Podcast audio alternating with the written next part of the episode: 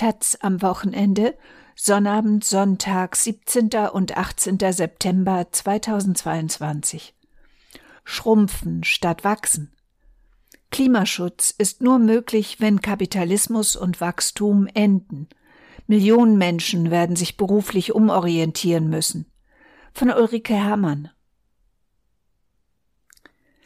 Der Nachwuchs verzweifelt an den älteren Generationen. Die Klimakrise gefährdet die Zukunft, doch unablässig entstehen neue Treibhausgase.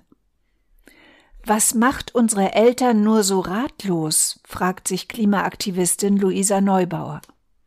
Genauso wenig kann sie begreifen, warum die langjährige deutsche Kanzlerin weitgehend untätig blieb. Merkel ist Physikerin, müsste sie da nicht verstehen, was es bedeutet, wenn Klimagrafen in die Höhe rasen?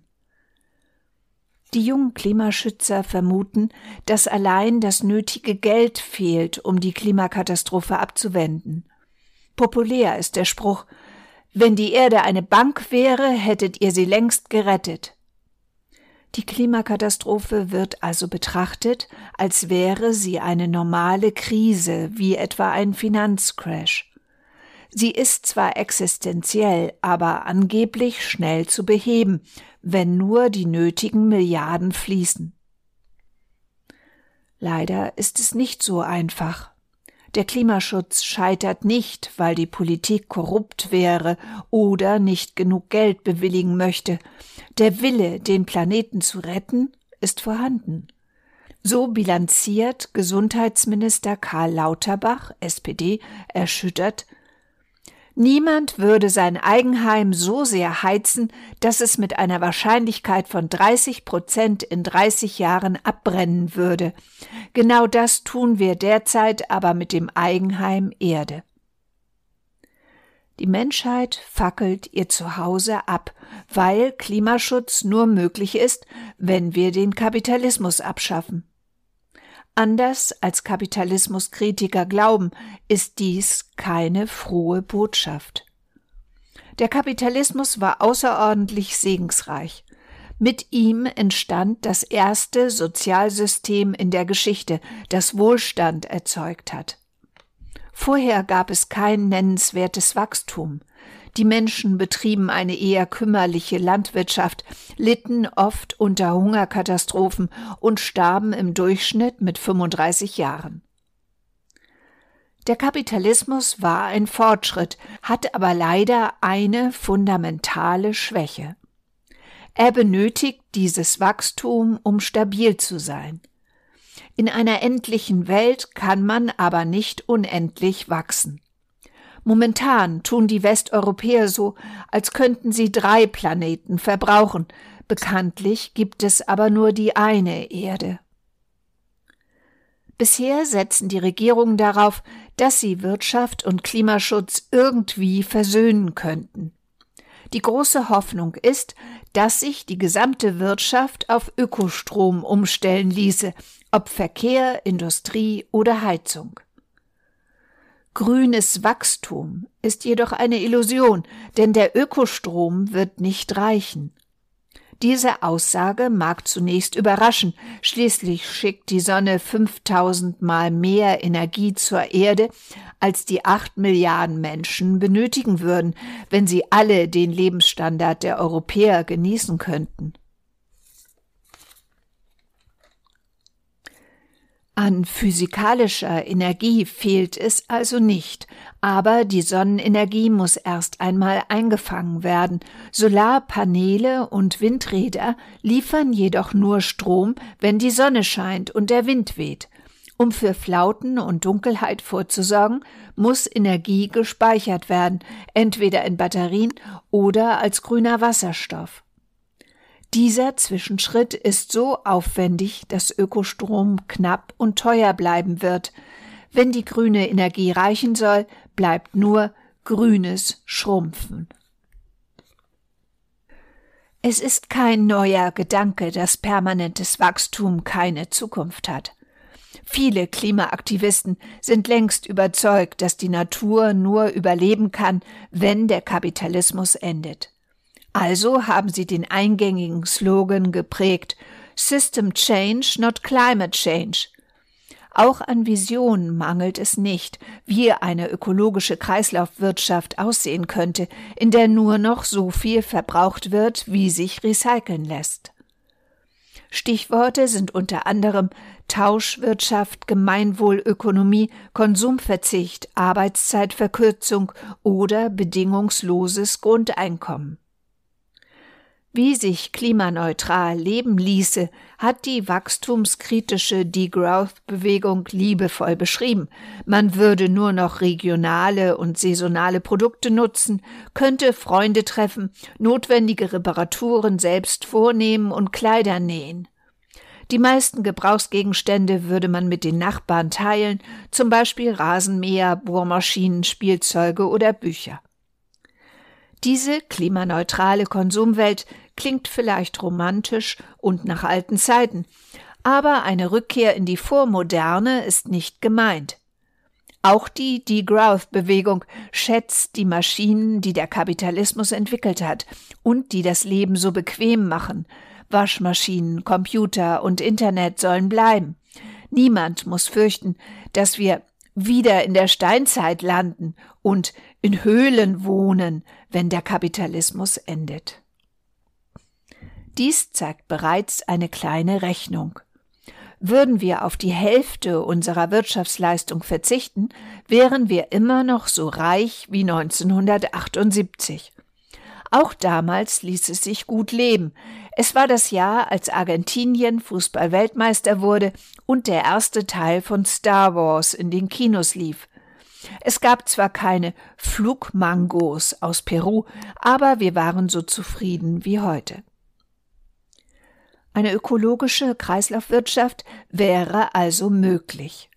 Doch wird diese Vision meist mit dem Weg verwechselt. Das Ziel soll zugleich der Übergang sein. Nur selten wird gefragt, wie man eigentlich aus einem wachsenden Kapitalismus aussteigen soll, ohne eine schwere Wirtschaftskrise zu erzeugen und Millionen Menschen in die Arbeitslosigkeit zu schicken. Es fehlt die Brücke aus der dynamischen Gegenwart in eine statische Zukunft. Viele Klimaaktivisten spüren, dass der Abschied vom Kapitalismus schwierig wird. Greta Thunberg wurde kürzlich von einem Anhänger gefragt, wie denn das künftige System aussehen soll. Ich weiß es nicht, antwortete sie, es wurde bisher noch nicht erfunden. Um sich dieses grüne Schrumpfen vorzustellen, hilft es, vom Ende her zu denken. Wenn Ökostrom knapp bleibt, sind Flugreisen und private Autos nicht mehr möglich, weil sie zu viel Energie verbrauchen. Banken werden ebenfalls weitgehend obsolet, denn Kredite lassen sich nur zurückzahlen, wenn die Wirtschaft wächst. In einer klimaneutralen Wirtschaft würde niemand hungern, aber Millionen von Arbeitnehmern müssten sich umorientieren. Investmentbanker oder Flugbegleiter wären überflüssig. Dafür würden aber sehr viel mehr Arbeitskräfte in der ökologischen Landwirtschaft und auch in den Wäldern benötigt, um die Folgen der Klimakrise zu lindern. Diese Sicht auf die Zukunft mag radikal erscheinen, aber sie ist alternativlos. Wenn wir die emittierten Treibhausgase nicht auf Netto Null reduzieren, geraten wir in eine Heißzeit, die ganz von selbst dafür sorgt, dass die Wirtschaft schrumpft. In diesem ungeplanten Chaos käme es wahrscheinlich zu einem Kampf aller gegen alle, den die Demokratie nicht überleben würde. Der Rückbau des Kapitalismus muss geordnet vonstatten gehen. Zum Glück gibt es bereits ein historisches Modell, die britische Kriegswirtschaft ab 1939. Damals standen die Briten vor einer monströsen Herausforderung. Sie hatten den Zweiten Weltkrieg nicht wirklich kommen sehen und mussten nun in kürzester Zeit ihre Wirtschaft komplett auf das Militär ausrichten. Sie mussten die Herstellung von Konsumgütern herunterfahren, ohne dass die Bevölkerung hungerte. Es entstand eine Planwirtschaft, die bemerkenswert gut funktionierte. Die Fabriken blieben in privater Hand, aber der Staat steuerte die Produktion und organisierte die Verteilung der knappen Güter. Es gab keinen Mangel, aber es wurde rationiert. Manche Deutsche fragen sich allerdings, ob es überhaupt sinnvoll ist, auf nationaler Ebene über den Klimaschutz nachzudenken. Sie fürchten, dass andere Länder es sogar ausnutzen könnten, wenn wir unsere Treibhausgase reduzieren. So schreibt der Ökonom Hans-Werner Sinn. Ob man nun an Kohle, Erdöl oder Erdgas denkt, wenn Deutschland weniger kauft und verbrennt, dann können die Chinesen halt mehr kaufen und verbrennen. Dieses Misstrauen ist verständlich, verkennt aber, dass fast alle anderen Staaten unter der Klimakatastrophe noch weit stärker leiden als Deutschland. Es liegt in ihrem Eigeninteresse, die Treibhausgase ebenfalls zu reduzieren. Falls echter Klimaschutz ausbleibt, werden im Jahr 2070 etwa 3,5 Milliarden Menschen in Regionen leben, die im Durchschnitt mehr als 29 Grad warm wären. So gnadenlos heiß ist es heute nur auf 0,8 Prozent der weltweiten Landfläche, vor allem in der Sahara. Doch schon in 50 Jahren wären weite Gebiete in Afrika und am Amazonas fast unbewohnbar. Auch der Nahe Osten sowie Teile von Indien, Pakistan, Thailand, Indonesien und Australien wären zu heiß, als dass sich Menschen dort dauerhaft aufhalten könnten. Apropos Menschen. In den Industrieländern wird gern der globale Süden beschuldigt, die Umweltprobleme zu verursachen, weil er angeblich überbevölkert sei. Doch würde sich an der Klimakatastrophe selbst dann nichts ändern, wenn Afrika gar keine Einwohner hätte, denn von dort stammen kaum CO2-Emissionen. Ein Bewohner in Malawi verursacht pro Jahr und Kopf nur 270 Kilo an Treibhausgasen. Deutsche kommen auf 11,2 Tonnen. Nicht zu viele Menschen sind das Problem, sondern Menschen, die zu viel verbrauchen. Allerdings gilt auch in Deutschland, dass die Emissionen sehr ungleich verteilt sind.